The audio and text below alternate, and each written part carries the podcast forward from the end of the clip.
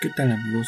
Bienvenidos a una emisión más de la Cueva del Terror. Soy su presentador, Echo, y esta noche traigo para ustedes una historia de mi autoría, una historia que nos habla sobre la indiferencia de las personas que nos rodean, sin importar cuánto digan ellos que nos aprecian. El ser humano es una criatura muy susceptible al miedo, y muchas veces no importa cuánto apreciemos a una persona, a veces no es suficiente para actuar en contra del miedo. Esta historia nos habla sobre esto, como el miedo, el temor de una población entera llevó a un evento horrible que los marcó para siempre. Sin más, espero sea de su agrado. Comencemos. Mi nombre es Alex y soy de un pequeño pueblo chapado a la antigua. Un pueblo muy bonito, muy tranquilo, donde el crimen casi no pasa, salvo por alguno que otro asaltante ocasional un pequeño pueblo donde todos se conocen y donde la mayoría de los habitantes ya son gente mayor. Y como todo pueblo, existen historias que se cuentan y se transmiten de generación en generación. Historias que iban desde los clásicos duendes, nahuales, brujas y aluches. Pero ninguno da tanto miedo en este pueblo como la historia de un ente que circula entre las calles. Una presencia una presencia que deambula con una forma femenina, una figura despampanante, tan cautivadora que ningún hombre o mujer pueden resistir sus encantos. Sin embargo, es una entidad surgida de una injusticia y una tortura tan difícil de describir, una entidad sedienta de sangre, de venganza, aún así con un nombre tan inocente. Los pobladores la conocemos como María. Cuentan que es una mujer de tez morena, en una tonalidad parecida al chocolate claro, con ojos azul claro y unos labios un poco más oscuros de lo normal, con unas proporciones como de modelo.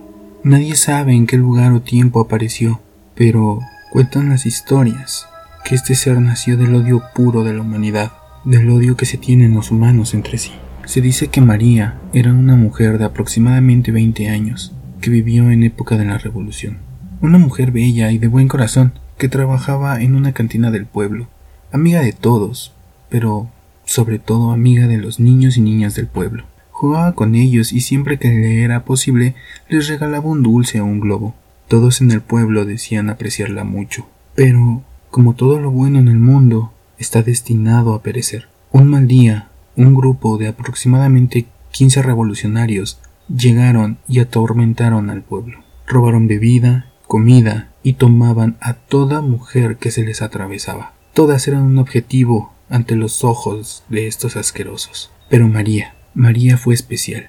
Todos quedaron cautivados. Su gran belleza fue su condena, y como todo humano con un gramo de poder más que el de sus compatriotas, se dedicaron a arrebatar lo que querían. Era una noche normal como cualquier otra. María iba saliendo de su turno en la cantina, ya tarde por la madrugada. La calle estaba desierta y oscura. Esto generalmente no sería un problema, pero esta noche Alguien la seguía, acechándola entre las sombras. Estaba ella tan cansada que jamás los escuchó venir. Un par de bandidos, parte de ese escuadrón de quince, la emboscaron, y lo último que María pudo percibir fue un duro golpe en su cabeza y el olor a tabaco y licor barato antes de desmayarse. Cuando la pobre despertó se encontraba en una habitación desconocida, atada de manos y pies, adolorida por el golpe que la noqueó. Pronto desearía que ese golpe la hubiese matado. No tardaron en entrar a esta habitación este grupo de escorias, borrachos hasta las orejas y con las ansias de un animal en celo. No creo que tenga que dar detalles de lo que pasó, pero puedo decirles que esa tortura no duró horas, sino días. Días y días, un abuso tras otro. Todos repitieron su turno varias veces, utilizando todo tipo de objetos, botellas, macanas, palos y demás cosas que no pienso mencionar. A lo largo de esta tortura, el dueño de la cantina y las señoras que se encargaban de las fondas alrededor llegaban a la habitación en la posada donde estos cerdos se encuartelaron con María. Más de una persona fueron testigos del horror por el que esta mujer pasaba todos los días, y nadie hizo nada. Toda esa gente que decía querer y apreciar a María, ninguno se dignó ayudarla.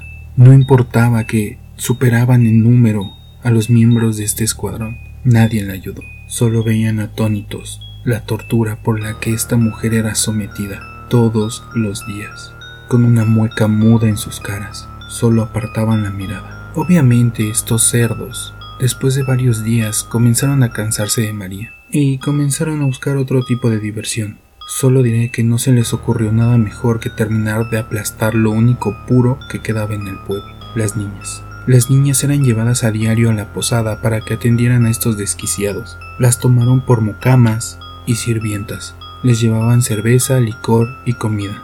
Y si alguna cometía algún error, era brutalmente castigada, golpeada y mancillada, todo ante los ojos de María, a quien, por pura diversión, encadenaban desnuda en el patio de la posada dejándola ahí por horas, sin importar si llovía o si el frío podía matarla. Los padres de estas niñas sabían perfectamente el castigo al que eran sometidas, pero nadie tenía el valor de ayudarlas. Su miedo era más grande que el amor que sentían por sus hijas.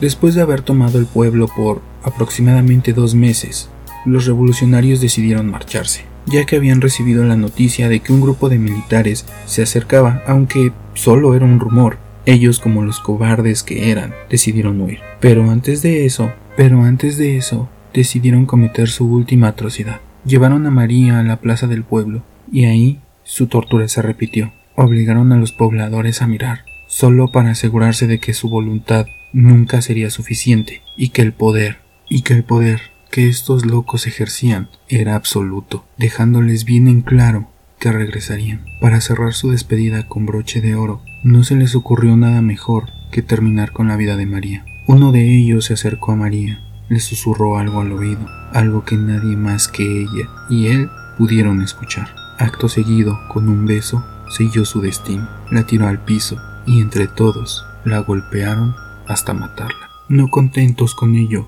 procedieron a llevarse a los niños para unirlos a sus filas como era la costumbre en esta época. El pueblo lloró a sus hijos robados, sus hijas destrozadas, y en el centro de la plaza, bañada por la tenue luz de los faroles, estaba el cuerpo, inerte y sin vida de María. Su sangre se derramaba por todo el piso, aún caliente, bajando por su cuerpo demacrado y magullado. Al día siguiente María fue enterrada con todo el dolor del pueblo, un pueblo que no pudo ayudarla ni a ella ni a sus niños. Había pasado un año desde que el escuadrón había entrado al pueblo. La revolución llegaba a su fin y los pobladores temblaban de miedo, pues pensaban que el escuadrón pronto regresaría. Pero afortunadamente esto no pasó ni pasaría, ya que, aunque ellos no lo sabían, ese escuadrón fue capturado y fusilado después de haber sitiado otro pueblo, donde el ejército sí los interceptó. Estos desgraciados murieron sin haber pagado por los crímenes que habían cometido. Los pobladores, aún con miedo, ya que en todos había quedado una gran y profunda cicatriz, poco a poco trataron de retornar a sus vidas con toda normalidad, o eso es lo que ellos pensaban que pasaría. De repente, una noche, como aquella en que María fue arrebatada del pueblo, un hombre amaneció muerto, cerca de la cantina, justo donde atraparon a María, con una expresión de terror en su rostro, y los únicos testigos fueron los escasos faroles que alumbraban la calle. La noticia de la muerte de este hombre se regó como fuego en pasto seco, pero la gente del pueblo pensó que solo había sido un incidente aislado. Creyeron que bastaba con evitar el callejón, esperando estar así a salvo. Noches después, otro incidente parecido pasó, esta vez cerca de la posada, donde se habían encuartelado los revolucionarios. Esta vez fue una de las chicas que se encargaban del aseo de la posada. Esta vez su rostro no solo estaba deformado por el terror, los ojos de la víctima habían sido extraídos de sus cuencas. Los pobladores no lograban entender qué sucedía, ya que en ambos casos no había habido ningún testigo. Misteriosamente, así como los asesinatos ocurrieron, dejaron de pasar. La gente del pueblo pensó que había sido algún criminal que había pasado por el pueblo y se había ido. Al año siguiente, la historia se repitió. Esta vez fue el joven encargado de la posada. Fue encontrado dentro del mismo edificio que él cuidaba, tirado en el patio, con la misma expresión de horror en su rostro. Y de nuevo, a pesar de haber pasado dentro de la posada, no había ningún testigo.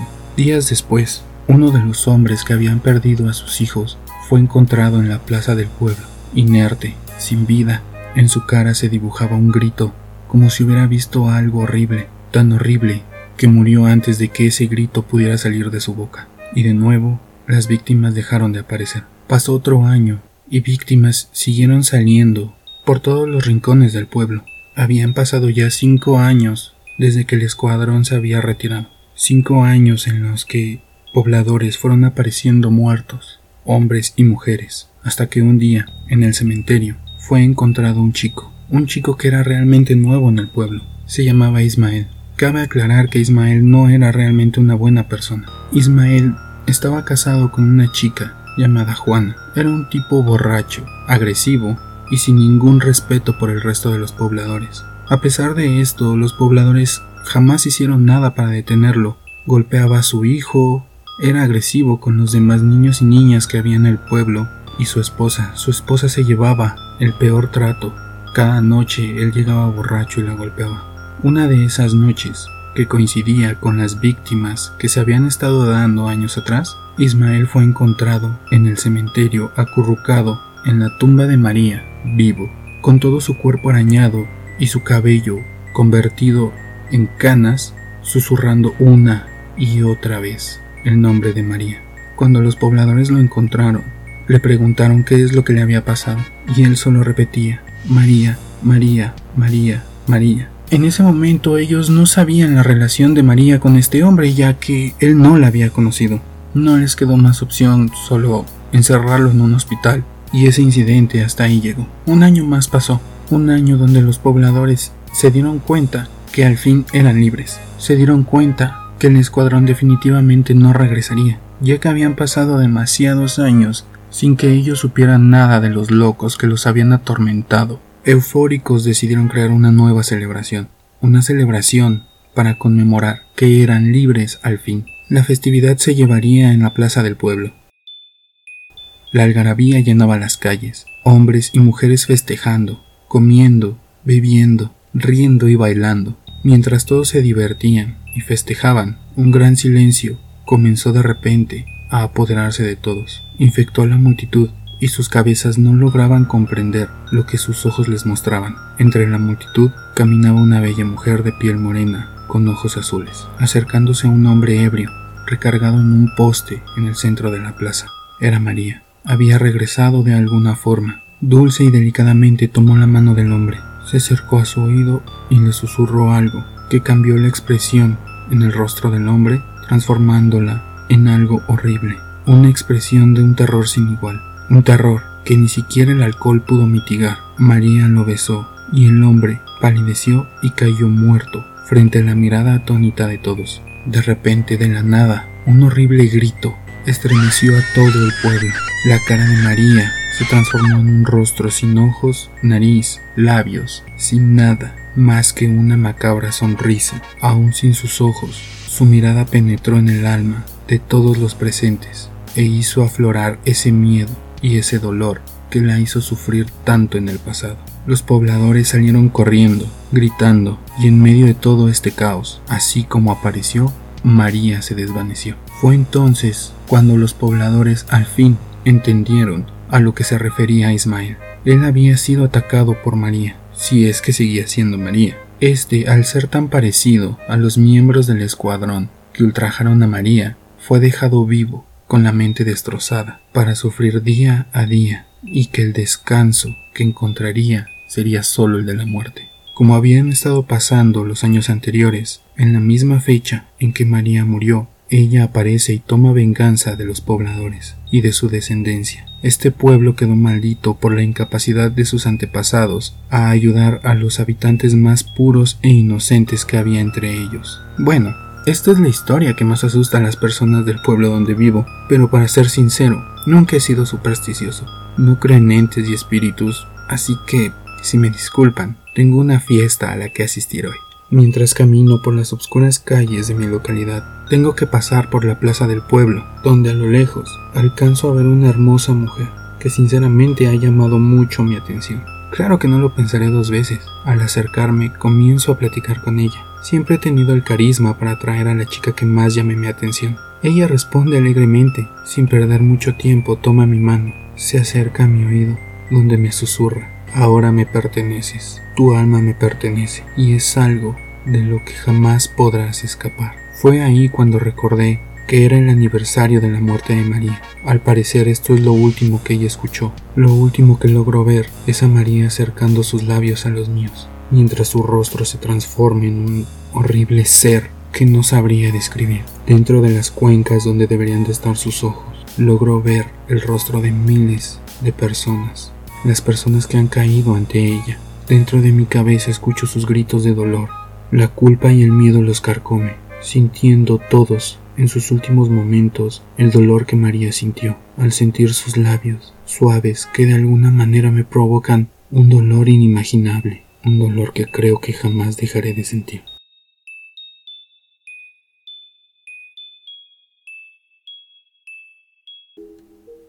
Como podemos ver en nuestra historia, el dejar que el miedo y la impotencia se apoderen de nosotros nos puede acarrear consecuencias horribles. Y al final, no importa si es un espíritu, un ser fantástico o un monstruo, al parecer no hay nada peor que la naturaleza humana. Espero esta historia haya sido de su agrado. La música utilizada en este podcast ha sido cortesía de Patrick de Arteaga. En la descripción de este episodio dejaré el link para su página de internet por si lo quieren visitar. Tiene muy buen contenido. Háganlo, lo recomiendo. Buenas noches.